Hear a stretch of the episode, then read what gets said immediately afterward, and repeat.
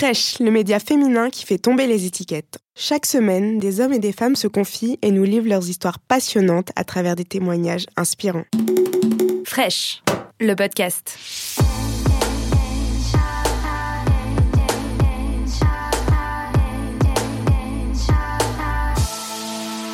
Les hommes comme moi qui ont eu une belle relation avec leur maman cherchent automatiquement une femme comme leur mère.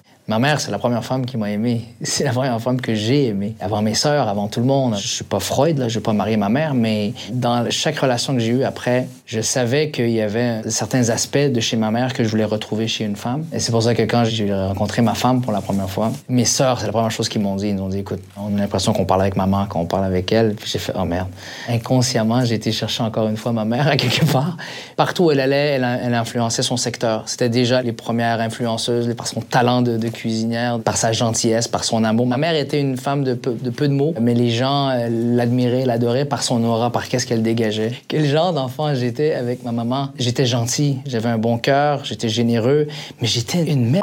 C'était le chétan, c'était le, j'étais le diable sur terre, j'étais son porte-parole. J'avais une carte d'affaires, c'était voilà, petit diable.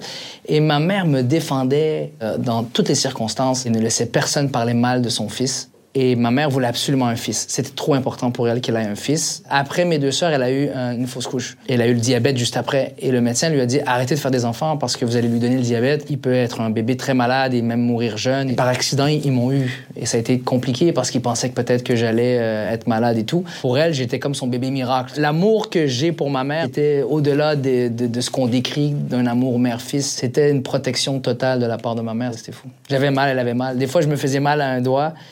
Non, je l'ai pas senti. La journée que j'ai appris que ma mère avait un cancer, on nous a dit de pas s'inquiéter parce que la tumeur était dans son sein et puis que c'était pris à temps et qu'elle allait l'opérer et tout s'est bien passé. Quelques années plus tard, ça s'est recidivé dans les os et là on nous a dit mais ne vous inquiétez pas, mais vraiment pas, tout va bien se passer. Et le coup fatal, ça a vraiment été quand le cancer a, a recidivé dans le foie. Je me rappellerai toujours, j'ai amené ma mère à l'hôpital parce qu'elle se plaignait de douleur. En sortant, le médecin qu'on connaît très bien m'a dit quelque chose qu'elle m'a jamais dit avant. Où sont tes sœurs? J'ai tout de suite compris ce qui se passait et je suis parti à courir. J'ai laissé ma mère à l'hôpital. J'étais dans la lune complètement, j'étais ailleurs. Et je suis revenu à l'hôpital et puis euh, j'ai essayé de me calmer parce que j'ai vite compris que c'était moi qui allais être un peu le porte-parole de la situation présente. Et c'était une question de, de jours, peut-être euh, un peu plus que 48 heures. Et c'était terminé. Voilà. Ma mère est décédée le, le, 13 août 2011, quelques semaines, peut-être un mois, un mois et demi après euh, notre voyage de noces, de ma femme et moi. Et j'aurais aimé que ma, ma, femme prend le temps. Moi, je suis un bon cuisinier et je demande pas à ma femme de me faire de la nourriture. Je suis pas ce genre de mec. Mais j'aurais aimé qu'elle me fasse les plats que je ne peux plus jamais goûter aujourd'hui. Évidemment, le fameux couscous, euh, on me dit toujours, ah, le meilleur, le meilleur couscous. Et de leur cracher dans la gueule en disant, écoute, t'as pas goûté celle de ma mère. Ma femme le voulait et on, on s'était dit qu'au retour du voyage de noces, qu'on allait le faire, qu'elle allait prendre une semaine, elle allait dormir chez ma mère et puis qu'elle allait lui apprendre euh, le basic, tu sais mais on n'a pas eu le temps. Mais la raison pour laquelle je parle de ma mère dans mon spectacle, de sa mort, de comment je l'ai vécu, c'était une façon un peu plus égoïste de ma part parce que ça n'allait pas très bien. Je vivais très très mal ce deuil. Et quand je regardais les fameuses quatre étapes du deuil, moi je restais stické sur une seule qui était la rage, la rage, la rage. Donc la seule façon de le faire, de régler ça, c'était d'écrire un numéro et d'en parler publiquement.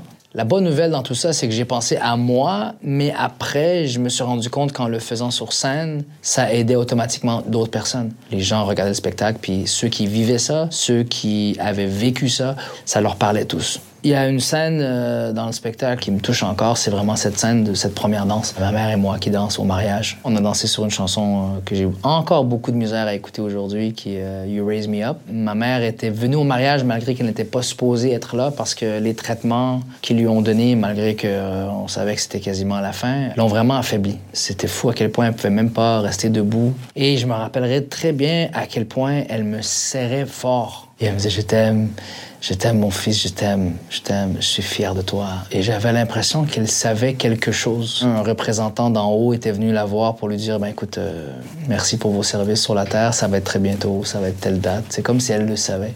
Si je pouvais euh, envoyer un message à ma maman, je lui dirais, euh, je suis marié et mon seul regret, c'est que t'as pas encore vu ma fille, mais je sais que toi, là où ce que t'es, tu la vois. Euh, tu me manques. Ça fait. Tu me manques beaucoup. Il y a des fois, la vie me fait chier, puis j'ai j'ai juste envie de m'asseoir avec toi, puis t'en parler, puis juste que tu me serres dans tes bras. Mais, mais je peux pas. Merci parce que tu es la personne qui a cru en moi, quand même moi je croyais même pas en moi. J'aimerais bien passer une dernière soirée avec toi, si c'est possible un jour, mais, mais voilà. Khadija.